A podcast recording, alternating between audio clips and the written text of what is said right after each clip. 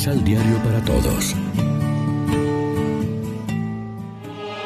Proclamación del Santo Evangelio de nuestro Señor Jesucristo, según San Marcos.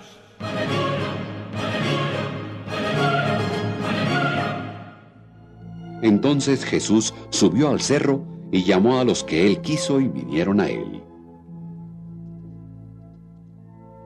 Así constituyó a los doce para que estuvieran con él y para enviarlos a predicar, dándoles poder para echar a los demonios. Estos son los doce. Simón, a quien puso por nombre Pedro. Santiago y su hermano Juan, hijos de Zebedeo, a quienes puso el nombre de Boanerges, es decir, hijos del trueno.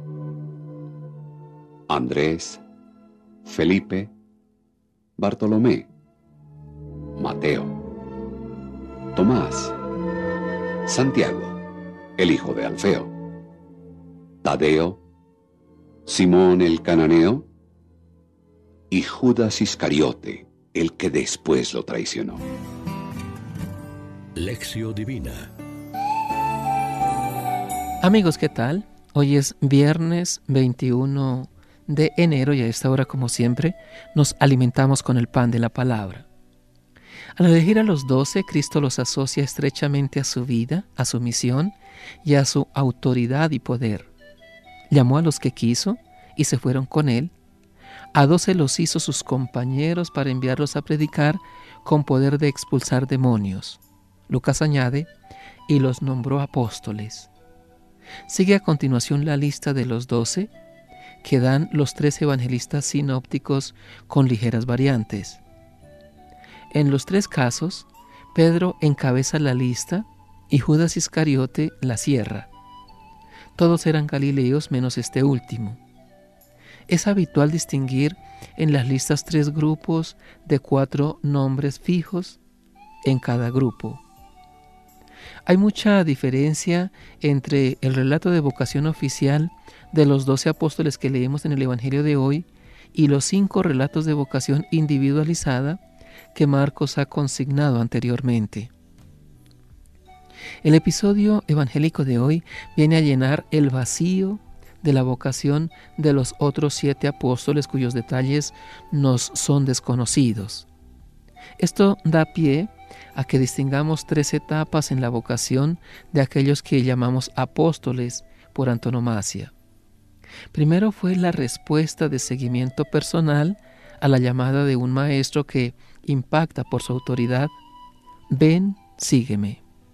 Después cuando Jesús se propone fundar su iglesia, designa a doce de entre sus numerosos discípulos y los nombra oficialmente apóstoles, palabra de origen griego que significa enviados, uno por cada una de las doce tribus del antiguo Israel.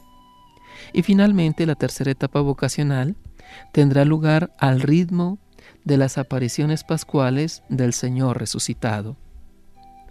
Reflexionemos. ¿Tenemos conciencia de la vida de nuestros hermanos?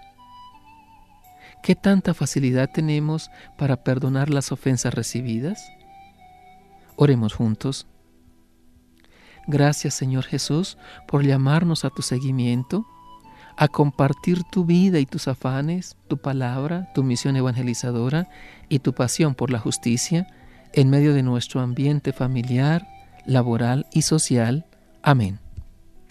María, Reina de los Apóstoles, ruega por nosotros.